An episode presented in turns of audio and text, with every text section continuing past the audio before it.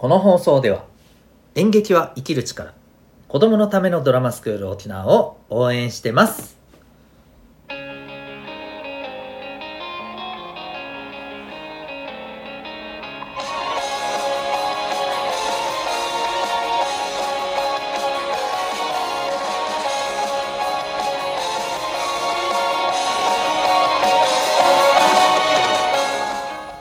小中高生の皆さん日々行動してますか？あなたの才能と思いを唯一無二の生き方へ。親子キャリア教育コーチのデトさんでございます。小中高生の今と未来を応援するラジオ君 the NEXT。今日のテーマは励ましの公式でございます。誰かに励まされたことあるいは誰かを励ましたことこれまでの、えー、ね皆さん経験の中であるんじゃないかと思います。励まされて涙が出るぐらい嬉しかったことありますか？私はあります。何回かですけどね。はい。その時にそうね本当にこれほどありがたいと思ったことはないと本当に思えるほどのね体験だったなと思ってます。うん。あの私の場合はそうですね。まあやっぱりこう私は結構ねあのいろんなことに向けてそうだななんか頑張りたいタイプなんですね。でまあでもやっぱりほらねそう簡単にうまくいくことばっかりじゃなくてむしろうまくいかないことばっかりが多くて。でこう何て言うのかな、まあ、もうダメだと思ってるわけでもないんですよ。頑張れるって思ってるんですよ。思ってるけどなんかそこに向かってない自分がすごくね情けなくてっていう時って結構あるんだよね、うん、うまくいってなくてずっとそれが続いてる時ってね、うん、あのいやこれを打開できるきっと打開できるっていうかそこに負けずに折れずにいけるって分かっているんだけど自分では自分にそう思ってるんだけど現実がなんかそれできてなくて、うん、でそういう時にねええあのあなたできるって思ってるでしょ？大丈夫だよ。うん。自分分かってるから。そうでしょ？って言われた時僕はすっごい本当そうそれ！みたいな感じでねあのめちゃくちゃエネルギーが上がって気持ちも変わって前に進めたりするんですよね。まあそういう風なね例えば励まされ方をしたこともあってめちゃくちゃその時はね嬉しかったなと思ってます。うん。であの、まあ、皆さんもねそういう経験もある人もいるかもしれないしいやないなーっていう人もいるかもしれません、まあ、逆の体験もそうですよね。あの励ましたこと誰かを励ましてでしかもそのその励まされた相手がさ本当にこうあの、ね、感動するぐらいね、えー、うれねうれ嬉しいとねありがたいと、ね、いうふうに感じてくれてねあのそんな時って、まあ、励ましたこっち側もすごい嬉しいじゃないですか。うん。ね。まあ、そういう経験ってあると思いますが、まあ、この励ます時って、まあ、特にこの励まされてああありがとうって思える時ってその励ましにはどんな要素があるのかこういうことを知っておくといいのかなと。まあ、これ絶対にこれが揃ってたらじゃあはいいつでもどこでも誰にでもパーフェクトに、えー、感動できる励ましを与えられますよって言ったらそんなことはないんだけれどもまあ、ただ重要な要素であることには違いないなと、うん、ここを意識することでね、うん、やっぱりね心の底からあこの人を励まして元気づけてあげたいなって思った時に、うん、まあきっとねあの役に立てるんじゃないかなと思いますそんなわけで、えー、励ます時に必要な要素、まあ、これをまあ公式みたいな感じでね、えー、お伝えしていきたいなと思いますでえー、これ何足す何足す何って感じなんですけど、まず1個目。これ声です。トーンです。はい。あの、同じね、えー、言葉を言うにしてもね、えっ、ー、と、トーンで全然変わってくるんですよね。うん。いや、だってさ、お前大丈夫だよお前大丈夫だよね、全然違うじゃん。違うでしょ違うけどどっちも励ましてる感はあるじゃないですか。うん、でこれがね相手にとってどっちの方がいいのかっていうのはわからないんですよ。励ますってさ元気づけるみたいななんかイメージってあるでしょだから最初みたいにこの「大丈夫だよ。いけるよ!」みたいな。なんかこう大きなねこう元気があるような声で励ます方がいいと思っているかもしれませんが必ずしもそれが絶対にいいとは限らない。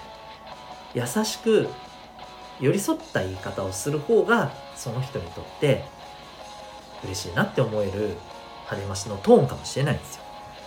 だからこれは相手を見ながらですねかけていくことが大事だと思います。というわけで1個目。声です。トーンですね。2つ目。声足す。2つ目はこれ言葉ですね。やっぱりね言葉を多く知ってるって大事です。その人に響く言葉ってやっぱ違います。うん。なのでできるだけ言葉をたくさん知っておくことです。例えば何でもかんでもやばいでね終わらすんじゃなくて私もやばいってめっちゃ使うけどさ。むちゃくちゃ使うけど今これ自分にも言ってる気がしますけど。そう。あのいろんな言葉でねやばいの代わりにねいろんな言葉を使って表現できる。大事だと思います。やばいだけの話じゃなくて。いろんな言葉を知ってその人にあなんかその言葉すごく自分にこうあのジーンってきたよという言葉を持ってることって大きいよね。まあ、そんなわけで言葉勉強しましょう。ね。まあ、この放送でも今後時々ね、なんかこの、そういう本もあるんですよ。あの、この言葉を同じようなニュアンスで使うとしたら、こういう言葉もあるし、こういう言葉もあるし、こういう言葉もあるんだよと。うん、つまり表現の幅が広がるんだよっていうね、えー、そんな本もあるんですね。うん。まあ、なんだったら、あの、その本のシェアをさせていただきながらね、なんか言葉の幅を広げようシリーズみたいなのをやってもいいかもしれませんね。はい。まあちょっとごめんなさい。脱線しましたが戻りますよ。えー、言葉。ね。二つ目の。で、三つ目。声と言葉はね、これ意識しててもね、三つ目が意外とない人、ない励ましって多いと思います。三つ目何か。根拠です。励ますときにね、例えば、お前大丈夫だよ。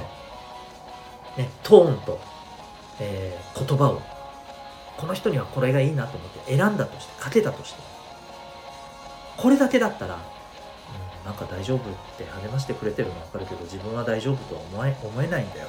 みたいな感じになると思うんですよね。なんかわかります？うん。あの、励まされてるのはわかるけど、うん、なんか、ごめんね、なんか、今はそれが自分の心には響かないんだみたいなことあったりしませんか？うん。で、この時に、この根拠っていうのがすごく大きかったりします。お前さ、これまでもさ、誰よりも練習してきてるやし、俺見てるよ。だから大丈夫だって。みたいな感じで、相手のこうやっぱり相手をどれだけこれやっぱりね見てるかどう見てるかどうかっていうところになるんだけど相手のそれまでの行動とかさ姿勢とかさそういったところを見てあげてそこを拾った上で根拠として付け加えて励ますんです。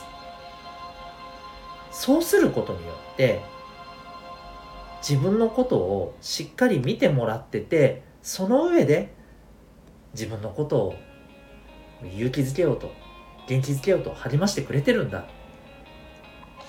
だったらみたいなところにね行くんですよ。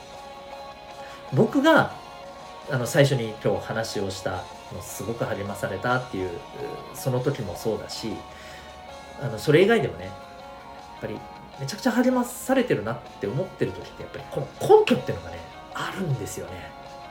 うん。これがあるからすごくねあの響くんです、うん、でこの根拠もね何て言うのかな。励ましてる側の人の考え方よりはねこの励ましたい人の行動とかその人のいいところとかさ、うん、そこから根拠にした方が一番響きます。だからそうするとねやっぱり励まそうって思った時にどれだけその人を見てるか普段からね見て、えー、その人の良さっていうところを認めてね、えー、いるか。やっぱりそれは大事だと思いますね。うん。はい、ということで、あの、はじましの公式って言っておきながら、公式に関連する要素が3つどころか5つ6つぐらい出てきたような気がしますけど、それも全部含めてね、はい、あの、はじましには必要な要素です。まあ、ざっくりで言うと、改めて3つね。トー声、プラス言葉、プラス根拠です。この3つを普段から意識して、何かね、え、皆さんにとって大事な人が落ち込んだり悲しんだりしてる時にその人にエネルギーをね、えー、上げてあげられるような励ましができるそんな人になってもらったら嬉しいなと思います。僕も頑張ります。というわけで今日は励ましの公式というテーマでお送りいたしました。最後にお知らせでございます。私が運営している小中高生のためのオンラインのコミュニティ民学というものがあります。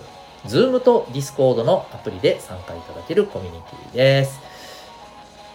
いろんなね、小中高生の皆さん、素敵な、えー、自分のいいところ、そして自分のね、得意なところ、好きなもの、あると思います。自分のね、そういう持ってるものを、こう、素の自分っていうものを出しながら交流できる、そんな場があったらめちゃくちゃいいと思いませんか？